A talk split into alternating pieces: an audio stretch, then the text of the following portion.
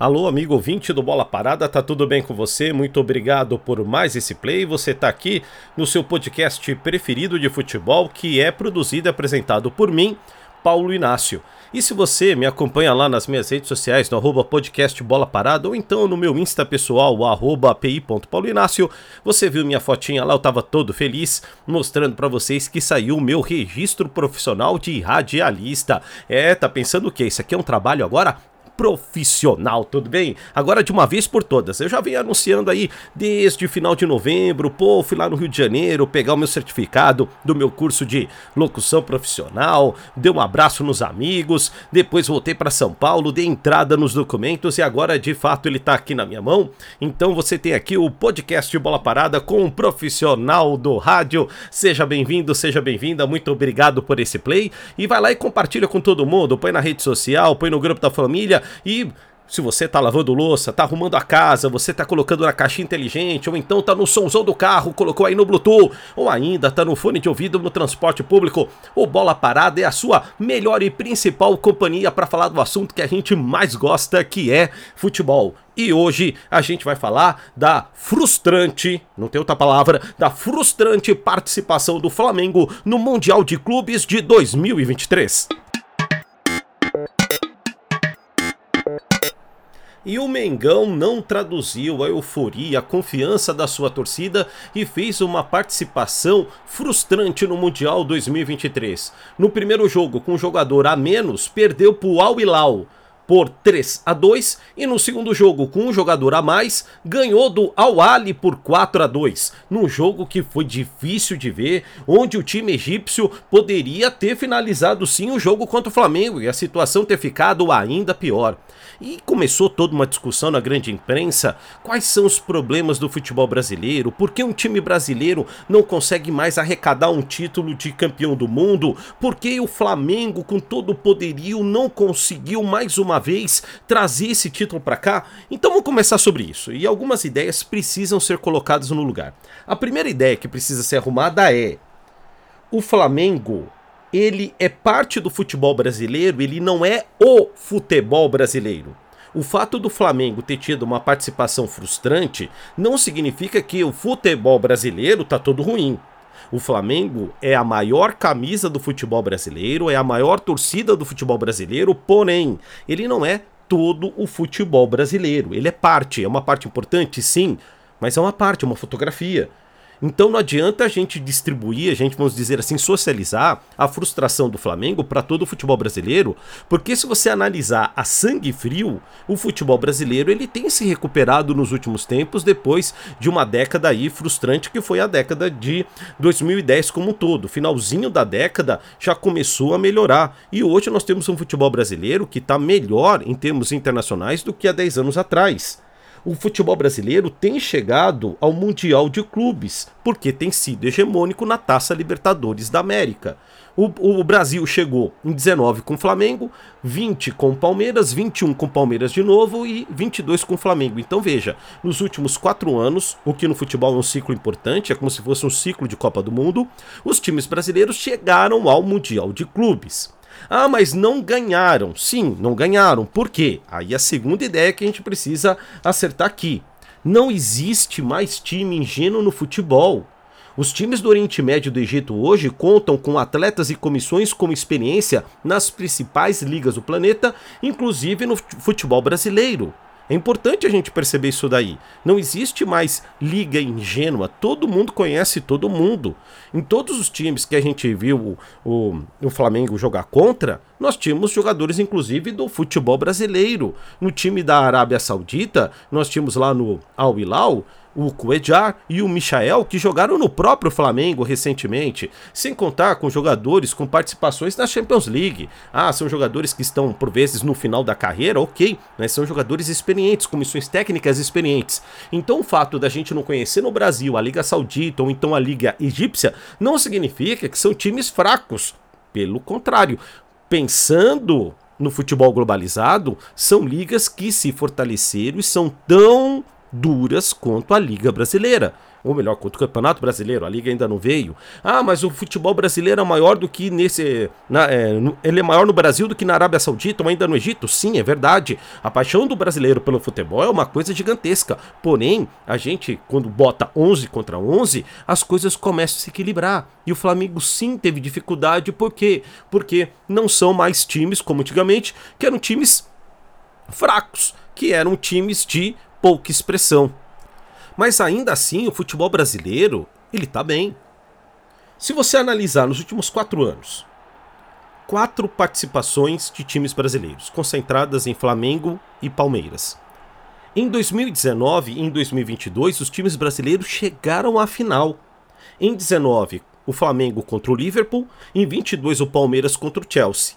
E desses dois jogos, onde o Brasil teve, onde um time brasileiro teve maior possibilidade de vencer seu adversário. Na minha opinião, na minha convicção, no Flamengo 19 contra o Liverpool, aquele time treinado pelo Jorge Jesus estava muito mais azeitado, ele estava muito mais organizado do que o Palmeiras 22, que foi um time muito bem montado pela Abel Ferreira, foi um time que encantou bastante. Para quem é palmeirense como eu, vai lembrar com carinho do Deivinho, o Deivinho tá no nosso coração tal mas o time do Jorge Jesus em 19 ele era muito mais forte do que o, o Palmeiras 22 do Abel Ferreira. E esse time do Flamengo vendeu muito caro esse título pro Liverpool, tanto que foi na prorrogação, lá com o gol do Roberto Firmino, então a gente tem que analisar que o futebol brasileiro ele tem melhorado. Nós estamos em um outro contexto que não é mais os da década de 1980 e 1990. Hoje nesse futebol globalizado precisa de um monte de coisa que sim, o nosso futebol tem de fragilidade, tem de lacuna. Quais são as fragilidades do futebol brasileiro? Não estou negando que elas não existam, mas você não pode pegar as fragilidades do futebol brasileiro e aplicar no Flamengo e fazer do Flamengo o todo o futebol brasileiro. Não, é uma fotografia geografia. Os times brasileiros, nos jogos de 19 e 22, o que eu percebi? Eu percebi, sobretudo, na minha opinião, uma diferença física muito grande. Os times, no caso, nós jogamos contra dois times da Premier League. Eles flutuam muito rápido no campo, eles trocam de sistemas táticos muito rápido ao longo da partida. Aqui no futebol sul-americano, a gente joga mais cadenciado. Se você comparar o jogo sul-americano de qualquer liga nossa aqui, ele é muito mais lento do que o futebol inglês, do que o futebol europeu como um todo. Então, a primeira fragilidade do Brasil, no meu entendimento, e da América do Sul como todo, é a velocidade do jogo. É muito cadenciado. E por que também é muito cadenciado? Por, por conta do gramado. O nosso gramado ele é muito alto, os nossos gramados são pesados, e não só no Brasil. São poucos os estádios que têm grama sintética ou gramados sintéticos, onde o jogo fica, inclusive, muito mais rápido, como na Arena da Baixada do Atlético Paranaense em Curitiba, e também no Allianz Parque do Palmeiras aqui em São Paulo. Você pode ver que nesses estádios o jogo fica muito mais rápido. Onde nós temos um gramado que já começa a misturar, já começa a combinar, você já vê que o jogo fica mais rápido. Você vai ver no estádio do Corinthians que o jogo ele acelera, ele fica muito mais rápido do que, por exemplo, no gramado tradicional desses que você tem aí pelo Brasil afora. E é o terceiro ponto, a terceira fragilidade do futebol brasileiro é o investimento. E claro, com a discrepância de investimento, você não pode trazer para cá os melhores profissionais. A nossa, jogar um campeonato paulista pagando o que um talento que está, por exemplo, na Premier League está recebendo, e essa conta não fecha. A gente também tem que botar ali o chinelinho, ter humildade de entender de que os no, as nossas ligas, os nossos campeonatos, eles não são tão rentáveis, eles não têm a mesma publicidade do que aqueles que estão baseados na Europa. Então, você não vai até loucura fazer isso. Já pensou um dirigente, ah, eu vou pagar um salário de uma estrela internacional, vou trazer o Guardiola, vou trazer tal técnico, vou trazer o Klopp pra cá para disputar o Campeonato Paulista, para disputar a Taça Guanabara, é isso mesmo? A gente vai fazer os clubes. Então, nós temos que ter também esse pé no chão. Diante de tudo isso, de baixo investimento, de um jogo cadenciado e de gramados ruins, os times brasileiros estarem presentes em quatro mundiais consecutivos, em duas de, de, de, desses torneios, em dois desses torneios, duas vezes na final. O futebol brasileiro tá bem, o, Brasil, o futebol brasileiro não tá mal, dá para melhorar, dá para melhorar. Agora não adianta distribuir a frustração do Flamengo, a fraca participação do Flamengo para todo o futebol brasileiro. Não é, não é esse o caminho. O problema da fraca participação do Flamengo é dos problemas, tem causa nos próprios problemas do próprio Flamengo. É esse o ponto que a gente tem que analisar. E agora vamos analisar quais foram os problemas do Flamengo no Mundial de Clubes de 2023. O primeiro problema do Flamengo é uma diretoria que busca ser a protagonista das conquistas. Eu acho que é aí que está o coração da coisa. Os dirigentes flamenguistas buscam ser os maiores protagonistas em todas as conquistas recentes do Flamengo. E é importante dizer que no futebol você só tem dois protagonistas: são os jogadores e a torcida. São esses os protagonistas do futebol. Dirigente é, aparece, é importante, mas lá no final do campeonato, então no momento difícil para fazer uma blindagem, agora entrar no vestiário e começar a cantar Real Madrid, sua hora vai chegar. Gente, para, para que tá tudo errado. Você vê que os diretores estão buscando um protagonismo que não é deles. Então já começa por aí. E isso acaba muitas vezes inflamando a torcida, acaba iludindo a torcida. Para mim isso é um jogo que não é legal. E não é um problema só do Flamengo. A gente vê esse mesmo problema no Palmeiras, no Atlético Mineiro. Mas quando isso acontece, a direção querer protagonizar é o caminho do fim. Isso nunca dá certo. Quando o diretor ele fica na dele, ele fica no cantinho, ele sabe, todo mundo sabe da importância de um planejamento, de uma organização de calendário, de, da contratação que é cirúrgica, num momento difícil, da coragem de fazer as trocas necessárias, isso tudo. Mas não é o que está acontecendo aqui. A gente gente vê os, essa diretoria do Flamengo, esses diretores do Flamengo buscando um, um protagonismo que não lhes pertence. Então esse aqui é o primeiro ponto. O segundo ponto do, da, do fracasso do Flamengo, da frustração que foi essa participação do Flamengo no Mundial de Clubes, foi a troca de treinador. Saiu Dorival Júnior, campeão da Libertadores, ó, presta atenção, campeão da Copa do Brasil e da Libertadores, substituído pelo Vitor Pereira. O Dorival Júnior, vamos analisar, vamos decompor aqui os dois termos, Dorival Júnior e Vitor Pereira. O Dorival Júnior chegou para ser o bombeiro na grande crise que o Flamengo se encontrava ali, diante do trabalho do treinador Paulo Souza. E aí ele chegou para ser o grande bombeiro. Ele chegou ali para acalmar a situação. E não era o técnico dos sonhos dos dirigentes do Flamengo. Pegaram um técnico sem grife ali, um técnico de futebol brasileiro, precisava acalmar o vestiário.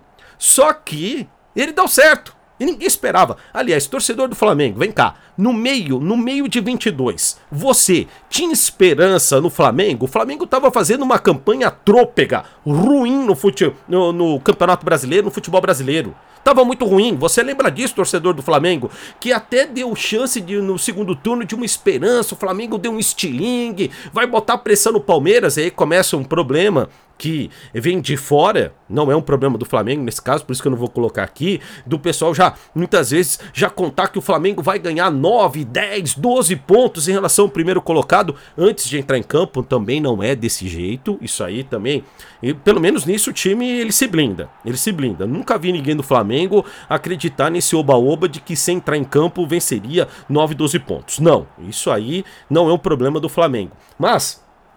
O Dorival Júnior, retomando o assunto aqui, a ideia, ele deu certo.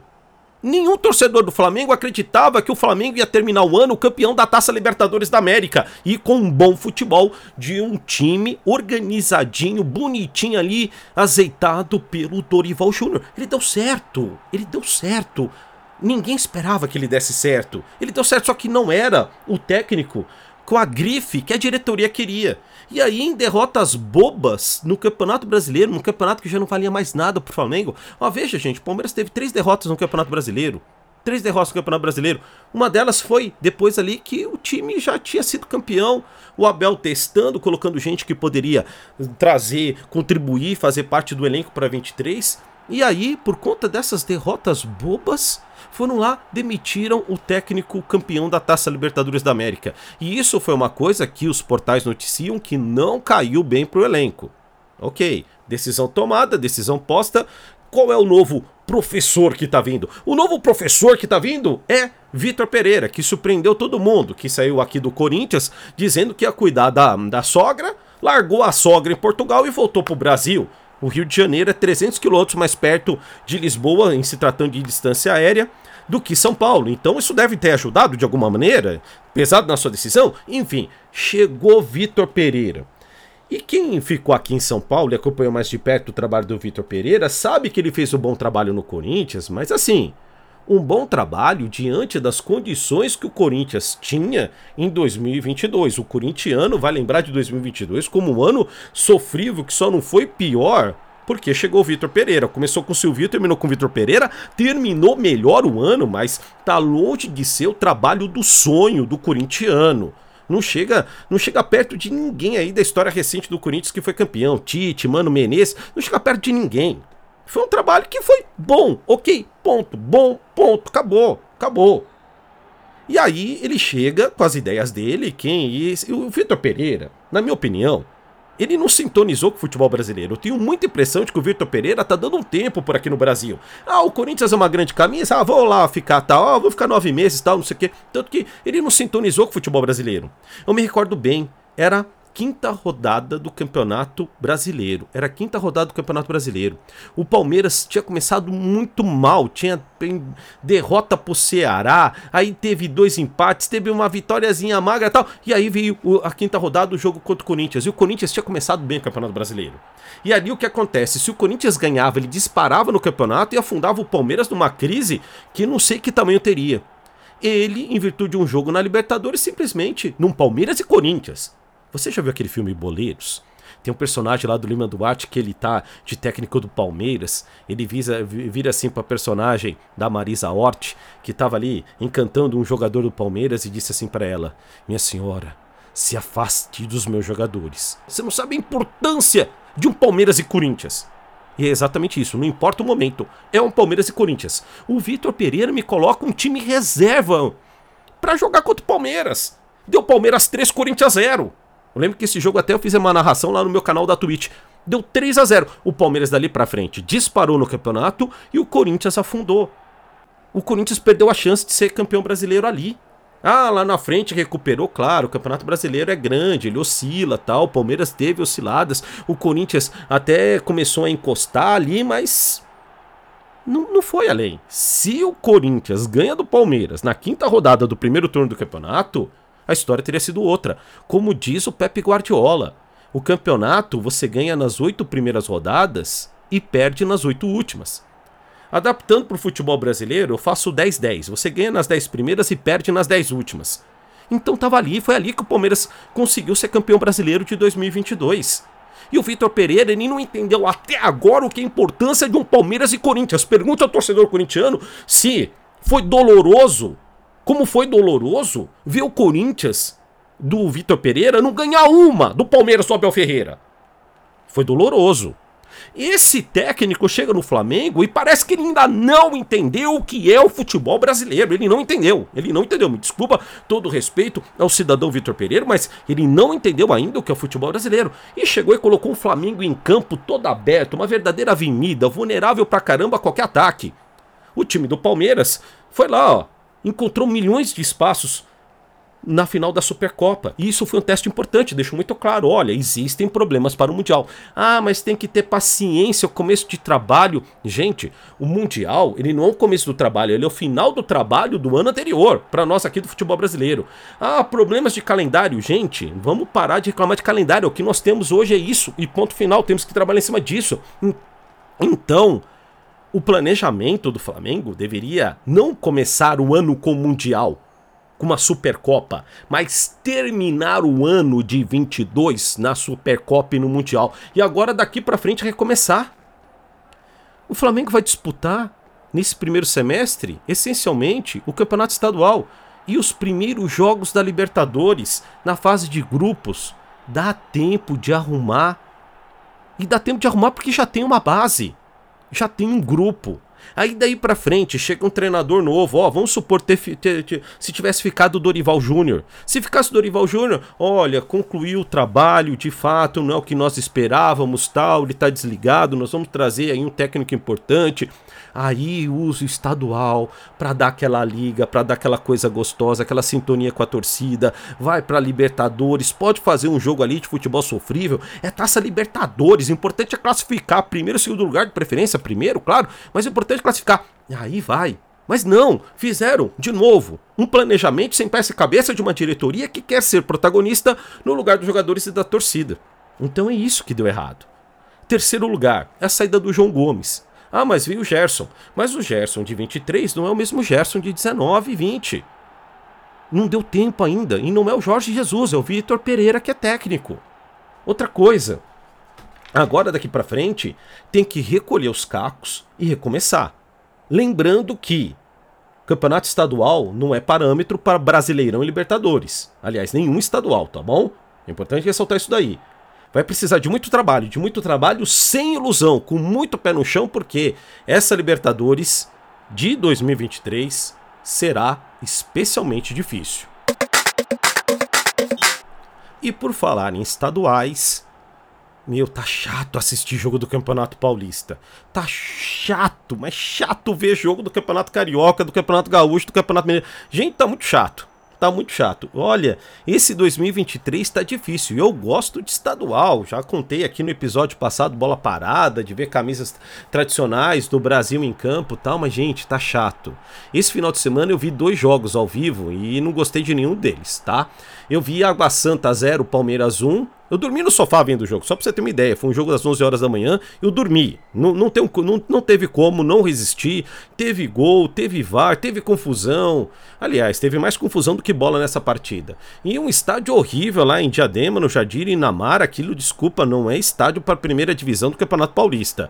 Gente, aquilo ali é uma adaptação de um campo de futebol amador. Não, não tem como ter jogo ali. Fica difícil trabalhar, tanto que deu uma confusão lá com o Hendrick, o técnico do Água Santa, virou uma confusão ali, pessoal se empurrando nas placas diante do banco de reservas. Horrível, gente. Horrível, eu não gostei. Foi um jogo sofrível, sofrível. E depois, do finalzinho da tarde, começo da noite, eu vi boa parte de Fluminense 2, Vasco 0. Um jogo onde estava todo mundo preocupado em brigar. Primeiro tempo foi uma brigaiada, foi lance de gol que é bom e nem teve, assim, ó, foi horrível. Foi horrível.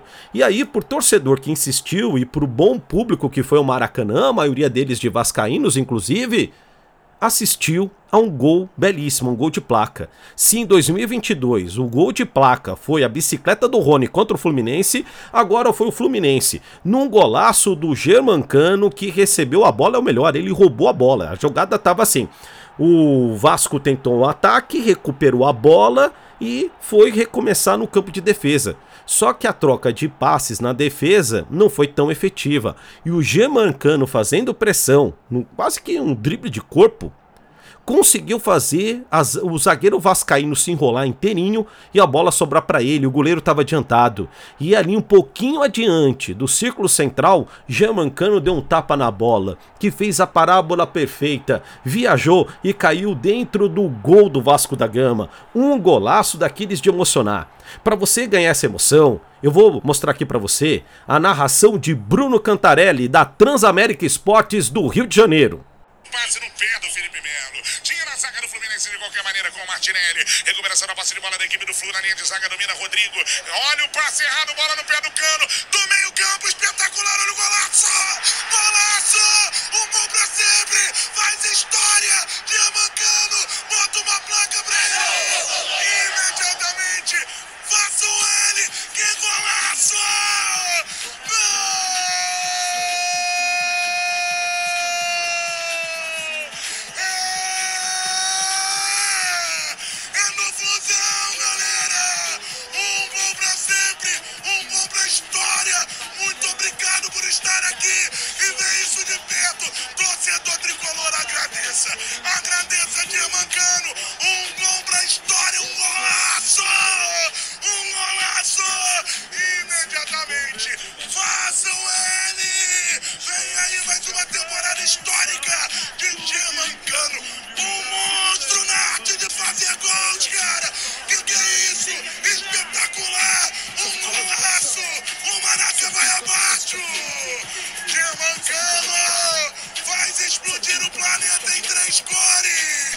eu não sei como Bruno Cantarelli conseguiu narrar o restante dessa partida, porque ele colocou toda a emoção do movimento na sua voz. Você pode ver que ele jogou o tom lá em cima, muito apaixonado pelo futebol. O Bruno Cantarelli fez aí uma narração incrível, uma verdadeira fotografia para quem não estava vendo desse golaço do Germancano. E não tem coisa mais legal que o rádio, não é verdade? E esse gol foi um verdadeiro presente em quem insistiu acompanhar Fluminense 2 Vasco 0, porque assim como todo jogo estadual em 2023, como tem sido difícil acompanhar essas partidas. Mas enfim, vida que segue.